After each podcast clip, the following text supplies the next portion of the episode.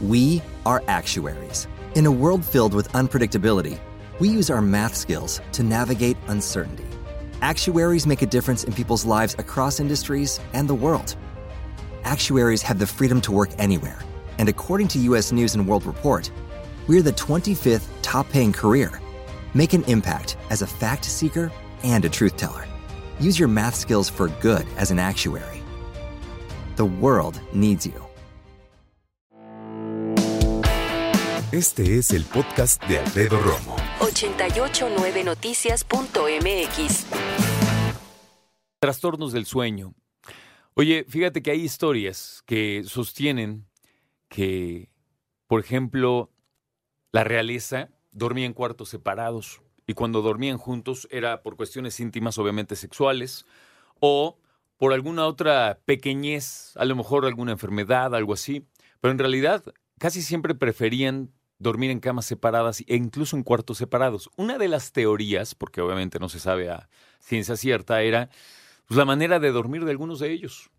Roncar mucho, ser sonámbulo, hablar, ese tipo de cosas que pues, han seguido a la humanidad y que todavía están presentes.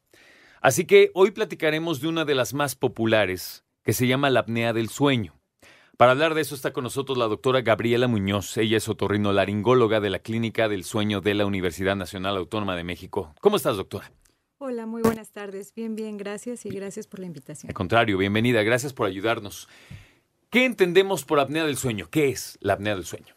Bueno, la apnea del sueño es una enfermedad en la que hay una obstrucción o un colapso a nivel de la vía aérea mientras dormimos. A la vía aérea me refiero como el tubo que va desde la nariz y hasta la tráquea y lleva aire a los pulmones.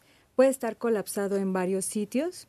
Por ejemplo, uno de los sitios más común que más comúnmente se colapsa es a nivel de la faringe o la parte posterior de la garganta. Cuando nosotros dormimos perdemos el tono o la fuerza de los músculos, principalmente de este, de este tubo y también de la lengua.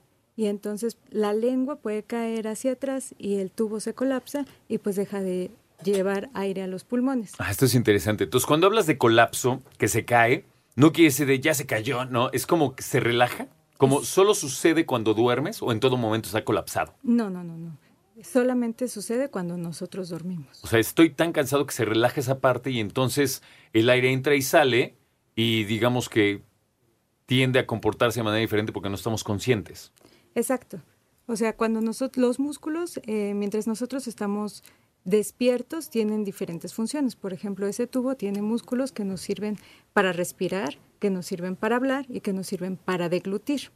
Y mm. eh, a ver, otra vez rápido, está muy interesante. Para hablar de glutir y qué? Y para respirar. Ok, ok, te sigo, ok. Entonces, eh, cuando nosotros estamos dormidos, pues pierden la función de hablar y de deglutir, pero permanece la función de respirar. Cuando nosotros estamos dormidos, pues eh, hay, ya no hay una liberación de unas sustancias en nuestro cerebro que hace que los mantenga activos. Entonces, ah. normalmente nosotros nos relajamos, todos los músculos de nuestro cuerpo se relajan. Incluso te empiezas a dormir y empiezas a cabecear, porque pierdes la fuerza y el tono de los músculos del cuello, que son los que sostienen nuestra cabeza. Ok, ok, se pone interesante. Cuando el cerebro, que no descansa, pero el cerebro dice, ok, a dormir, ¿no? Los procesos mentales son otra cosa, pero el cerebro dice, cuerpo, a descansar. Y en ese sentido, muchos músculos se relajan porque no estoy hablando y no estoy deglutiendo, no estoy comiendo. Exacto. Pero si respiro. De todas maneras, esas, esos mensajes dicen pausa. Y entonces se relajan de tal manera que eh, se comportan de una manera diferente. Así es. Hay personas que dicen, yo nada más ronco cuando estoy muy cansado. ¿Eso es cierto? Bueno, pues la mayoría de las personas que roncan cuando están muy cansados, roncan la mayor parte del tiempo sí hay factores de riesgo que nos hacen que ronquemos más. Por ejemplo, el alcohol o tomar sustancias o medicamentos que deprimen el sistema nervioso central sí van a hacer que ronquemos más. Que deprimen el sistema nervioso. Y, y que haya más colapso. Este colapso nosotros le llamamos apnea y es una pausa en la respiración. Es un momento en el que no está llegando el oxígeno tanto a los pulmones como al cerebro como al corazón.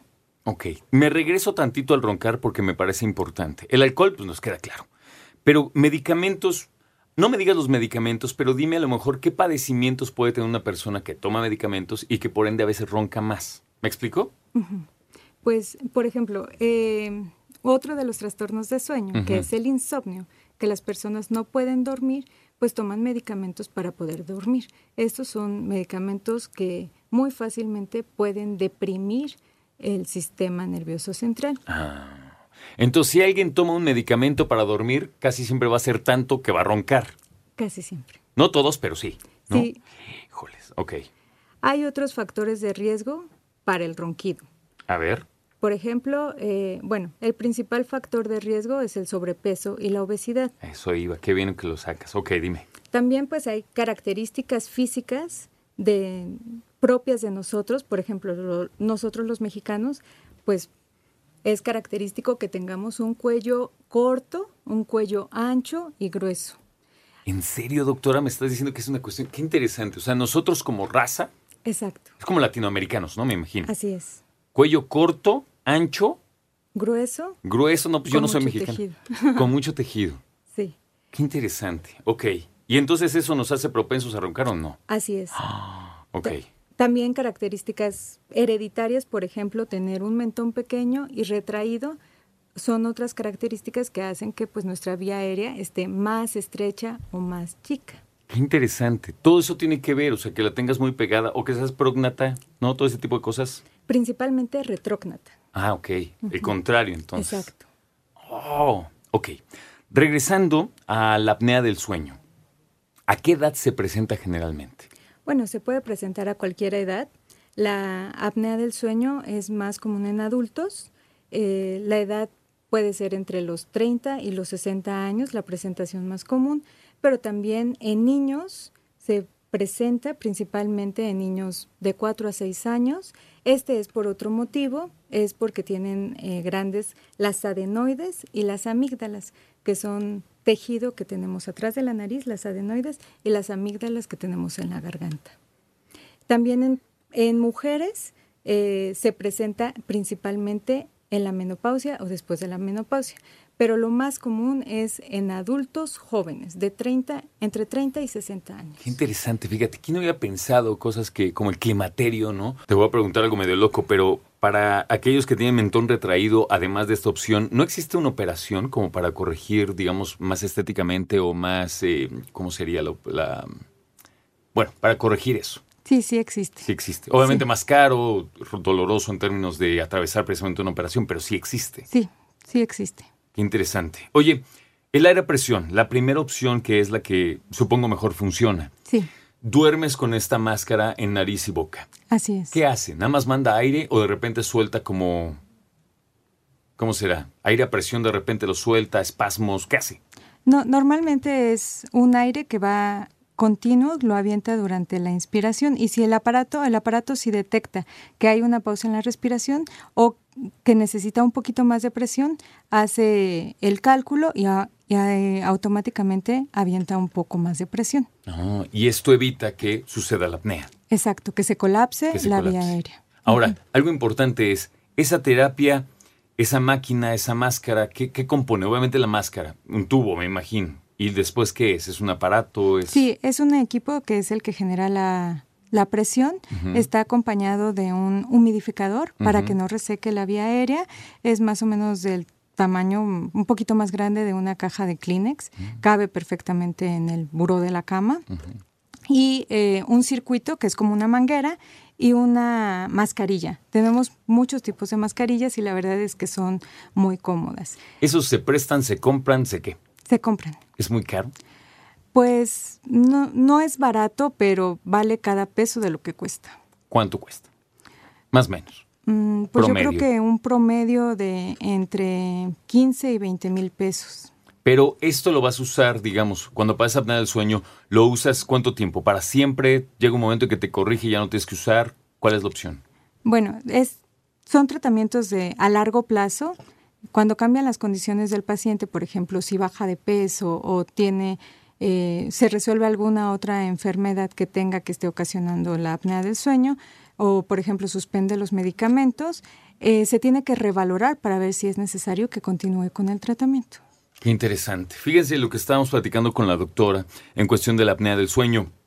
Nosotros insistentemente estamos hablando de comer mejor, ¿no? De, de, ingerir alimentos que sean más nutritivos y sobre todo más eh, útiles, vamos a ponerlo así, para nuestro organismo. Y lo traigo a colación porque uno piensa, bueno, estoy comiendo mal y entonces subo de peso. Sí, subes de peso, pero todo lo que involucra subir de peso es impresionante. O sea, obviamente tu condición física, pero también pones en riesgo a tu corazón, también te pones en riesgo en cuestión de cáncer, ¿no? También te pones en riesgo desde esta cuestión tan sencilla que yo decía al principio del programa. Dormir suena como cualquier cosa, hasta que lo pierdes. Cuando pierdes el sueño entiendes la importancia del dormir. Y es una cosa que te puedes volver loco cuando no duermes. Y eso es muy importante. Por eso cuando revisamos la apnea del sueño, te das cuenta que Claro, la persona que la padece no duerme, no descansa, no logra que su cuerpo no recupere la energía que necesita en primera, pero además su pareja y a veces la familia. Y si es de estas personas como muy inquietas que dicen no estoy durmiendo bien, voy a prender la tele, es tremendo, doctor. La afectación es tremenda. Sí, y la verdad es que hay que pensar eh, en las consecuencias que puede esto generar, porque el hecho de estar presentando pausas en la respiración durante toda la noche Puede ser de 10 segundos hasta 2 minutos, 3 minutos. ¿En serio? Sí. ¿Sin respirar? Sí. No, por eh, supuesto que con pareja te mueres del terror. Claro, las, las principales que nos llevan a sus esposos al consultorio son las señoras que no pueden dormir y que ellas son las que ven que se quedan sin respirar. Pero eh, lo más importante es que puede estar, eh, mientras está ocurriendo esto, no está llegando el oxígeno, como te comentaba, al corazón, a los pulmones, al cerebro, y eh, aumenta el riesgo de padecer presión alta, diabetes, enfermedades del, del corazón como insuficiencia cardíaca, arritmias, y aumenta el riesgo de padecer infartos cerebrales, infartos cardíacos. Dime una cosa, perdóname que te interrumpa aquí. Me estás hablando de que una persona puede llegar a morir dentro de una, una de esas eh, obstrucciones en la noche. Sí puede llegar a morir, pero también eh, principalmente lo que ocasiona en todo nuestro sistema, en todo nuestro organismo, es los que, lo que los va a llevar a la muerte, eh, principalmente a nivel cardíaco. Qué impresionante. Y bueno, si hablamos de que lo que también está ocasionando es somnolencia excesiva diurna, es decir, tener sueño todo el día, eh, pues está en riesgo los accidentes automovilísticos. Por supuesto. No rendir en el trabajo, ¿no? Una de muchas. Escucha a Alfredo Romo donde quieras, cuando quieras. El podcast de Alfredo Romo en 889noticias.mx.